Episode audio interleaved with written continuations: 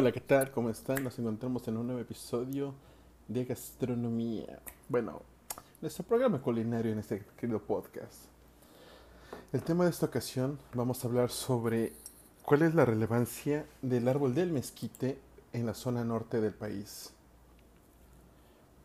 Bueno, primero, eh, ya sabemos que dentro de los estados que conforman la zona norte del país tenemos lo que es eh, Baja California, Baja California Norte, Sonora, Chihuahua, Coahuila, eh, la zona norte de Tamaulipas, Nuevo León y Zacatecas. Ahora, en esos estados encontramos el árbol del mezquite, que tiene su origen justo aquí en el continente americano, aunque también se han encontrado otras variantes dentro de lo que es África y Asia.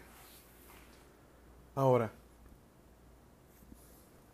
en México tenemos dos eh, variedades diferentes de mezquite que es el Prospis levigata y el, Prosopis levigata y Prosopis glandulosa. Ahora, eh, el mezquite pertenece a la familia de las leguminosas y esta permite, eh, bueno, la, la, cualidad que tienen las leguminosas es que generan proteína a partir de la fijación de nitrógeno que encuentran libre en el aire en la tierra. Ese es un aspecto que más adelante tocaremos porque es muy importante y es característico de esta de este tipo de árbol. Ahora, ¿cuáles son los principales usos que se le da al mezquite dentro de la zona norte de México? La primera es como madera. Eh, este es un recurso forestal que nos permite obtener madera muy buena, muy resistente, de un color rojizo muy bonito, con el cual en el estado de Zacatecas realizan algo que se llama la marquetería. Es decir, realizan un tallado muy eh, complejo en madera para darle presentación a sus muebles, ventanas, puertas, etc. Ahora, eh, también en ciertas zonas rurales de aquí del norte de México encontramos que lo usan para la creación de hogares, edificios o cualquier otro recurso que requieran para el ganado, en este caso, por ejemplo, algunos postes, algunos travesaños, eh, por mencionar algunos ejemplos. Ahora, el siguiente es el uso que se le da más común eh, dentro de lo que es el país a nivel general, que es como leña y carbón.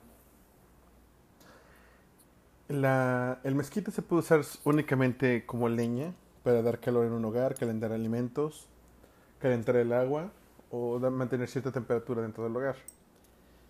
Mientras que cuando se pasa por el proceso de carbonización, en el cual es, eh, la madera del mezquite pasa por un proceso que se llama pirólisis, en la cual se calienta la madera sin ausencia de, oxígeno.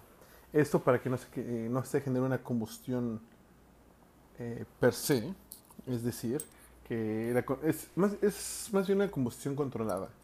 Porque sí se llega a quemar, pero no total, sino de forma parcial y controlada.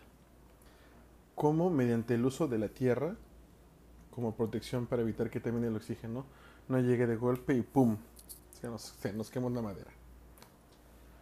Ahora, como en, México siempre tenemos la costumbre, eh, desde tiempos prehispánicos, de experimentar con las plantas que nos rodean, árboles, cortezas, etcétera. ¿Por qué? Porque de alguna forma en nuestros antepasados se ven que tenían ciertas propiedades que nos daban salud, que nos ayudaban a sanar heridas, aliviar ciertos dolores o padecimientos. Y en el caso del mezquite pasa exactamente lo mismo.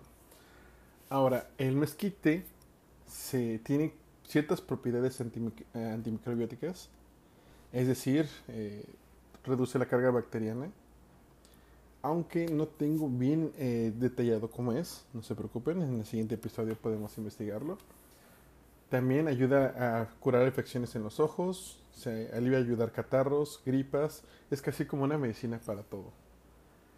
Que bajo mi intuición puedo decir que se extrae un poco de la savia que genera el mezquite y, usar ese compuesto para aliviar todos estos dolores mediante una aplicación una disolución. Ahora, también se puede hacer un poco de, infusión con las hojas que contiene. ¿Para qué? Para hacer un té que alivie los dolores del estómago, que se puede usar como purgante, que ayude con los escalofríos, también con la diarrea, disentería, dolores de cabeza, bronquitis, inflamación, comezón, Incluso hasta puede aliviar, aliviar los síntomas de sarampión y los dolores de garganta. El siguiente uso que también tenemos que encontramos dentro del mezquite es en la industria alimentaria. Este, del árbol del mezquito, de la planta del mezquite, pues, se extrae una goma que según algunos autores funciona parecido a lo que es la goma shantana, un agente estabilizante dentro de la gastronomía para generar suspensiones colidales estables. En este caso, eh, la goma que se extrae del mezquite se usa para la elaboración de salsas y aderezos y también se, puede, eh, se extrae esta goma para darle cierta cobertura a las frutas y alargar su vida en aquel. Eso es bastante interesante. Suena más como una, una segunda función, como el tipo brillo pastelero. A continuación también tenemos que las, las hojas de las flores que da el mezquite durante la, la época de primavera-verano ayudan a fomentar la apicultura.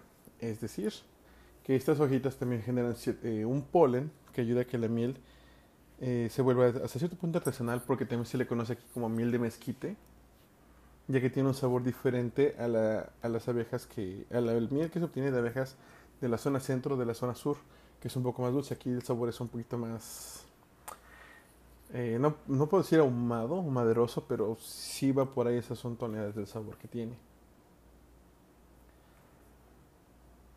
Ahora, eh, ¿cuál es la importancia realmente del mezquite?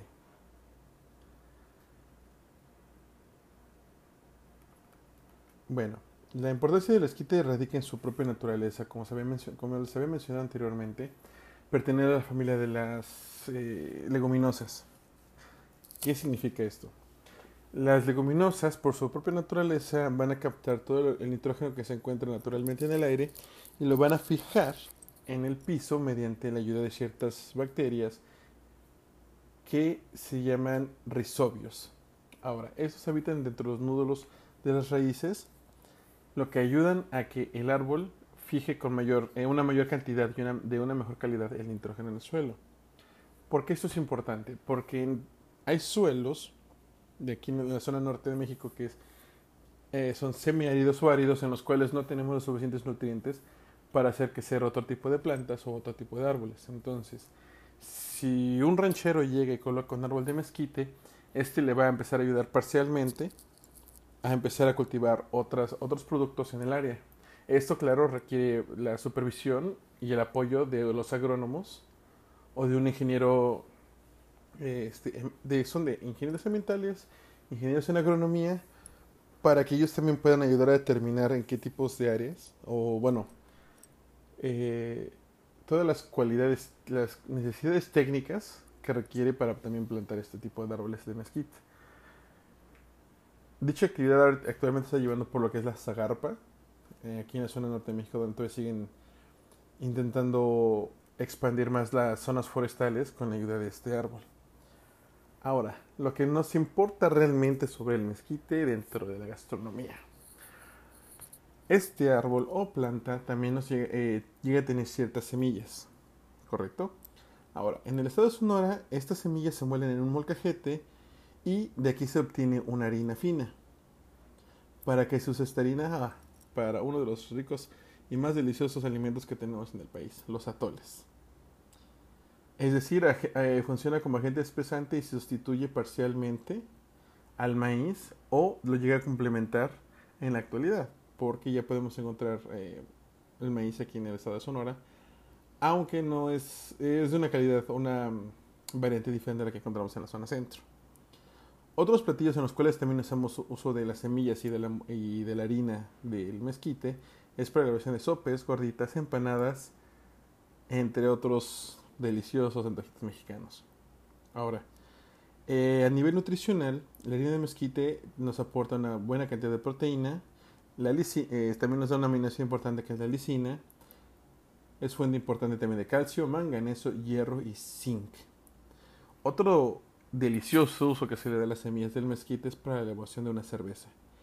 Eh, las cervezas eh, elaboradas a partir de semillas de mezquite o de harina de mezquite llegan a tener un sabor suave y agradable. Ahora, otra, otra razón por la cual también es con cierta popularidad o tiene cierta fama el mezquite, es de que su madera, al momento de quemarse junto con carbonos por sí sola, da una, eh, permite un ahumado bastante característico y típico de la cocina del sur de Estados Unidos. Es decir, la barbacoa estilo Texas o estilo tejana se beneficia por los eh, aromas que libera este tipo de madera cuando es quemada, haciendo que el brisket o lo que conocemos actualmente como la falda llegue a tener esa suavidad y ese sabor tan intenso que a mi parecer es bastante rico, sí, muy muy bueno, la he llegado a probar y tiene mi 10. Ahora, este árbol no para de darnos sorpresas. ¿Por qué? Dentro del mezquite también nos eh, encontramos eh, cinco tipos de insectos diferentes, que pues dos son realmente parasitarios, o sea, no benefician en nada al árbol, y pues tampoco son como para consumo humano. Que uno es el barnador de brotes o Dinoderus sp, y el otro es el anillador, Occidente cingulata. Estos dos insectos eh, habitan lo que son las ramas y las raíces, o incluso eh, algunas veces las hojas, y las empiezan a devorar. Pero al momento que empiezan a consumir esto, lastiman de tal forma el árbol y las ramas que no permite que siga eh, circulando la savia. Entonces empiezan a morir parte poco a poco sus ramas y sus flores. Pero de los que sí encontramos y son ricos y los comemos en casi todo el país, son los chamues, los chapulines y las hormigas. Ahora, los tres los podemos encontrar siempre en salsas, guisos, botanas, sopes, tlacoyos, tostadas, etc. Pero los que tenemos, los que tienen una mayor popularidad dentro del árbol del mezquite son los chamues, que también tienen, reciben el nombre de tantarrias, chamuis, shashues o incluso yashaue. Estos insectos, bueno, en este caso los, chamus, los chamues, eh, vienen siendo también consumidos de la época prehispánica aunque estos tienen una, eh, su forma peculiar de ser atrapados. Actualmente se hacen uso de guantes que protejan tanto las, eh, las manos de, algunas espinillas que pueden encontrar en las ramas y de las secreciones que liberan los chamues. Es decir, estos cuando son atrapados y sienten miedito, liberan su orina, que es un líquido eh, amarillento, que pues sí deja un muy mal olor, y pues no es nada agradable tener en las manos. Ahora, estos se, con un guante puesto, una bolsita tal vez, se recogen, se purgan y están listos para aventarlos al comal con tantita sal, chile y una buena tortilla. Ahora, los chamois, como eh, otros insectos, son fuentes de proteína de buena calidad, no contienen grasas y además nos, ayudan a revelar los niveles de azúcar en sangre y aportándonos también minerales y fibra. no sé por qué no comemos más insectos. Y aquí en la zona norte casi no, no los consumen. Ese es un dato muy curioso, chicos, que deberían analizarlo. Ahora, los otros dos insectos son un poco más conocidos de la zona centro y sur, que es, vienen siendo lo que son las hormigas, en este caso la chicatana y el chapulín. Que de esos ya sabemos cómo prepararlos, comerlos, asaditos, fritos, con sal, con limón, con chile, sin chile, en salsa, en pico de gallo, guacamole, en tortillas, sin tortillas, con tostadas, en sopes, etc. Aunque eh, estos insectos casi no se presentan en su mayoría en la zona norte, sino que se tienen a presentar más en las en variantes de mezquite que se encuentran en el Valle del Mezquital en el estado de Hidalgo.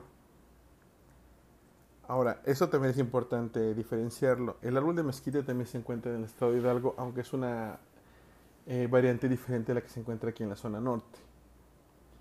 Y aquí en la zona norte es eh, el consumo de chamues es muy, muy esporádico a comparación de tiene en el Valle del Mezquital, en Hidalgo. Entonces aquí casi, o sea, sí se pueden encontrar uno que otro ejemplar, pero su consumo no está tan marcado como en la zona centro. Y pues bueno chicos, hasta aquí tenemos nuestro episodio del día de hoy. Fue un poco corto, puesto que el árbol de mezquite es un árbol bastante interesante que tiene múltiples usos, pero eh, también es importante saber cómo son estos usos y en qué forma podemos darles un buen uso. Eso es todo de mi parte, nos estamos viendo en otro episodio gastronómico. Chao, chao.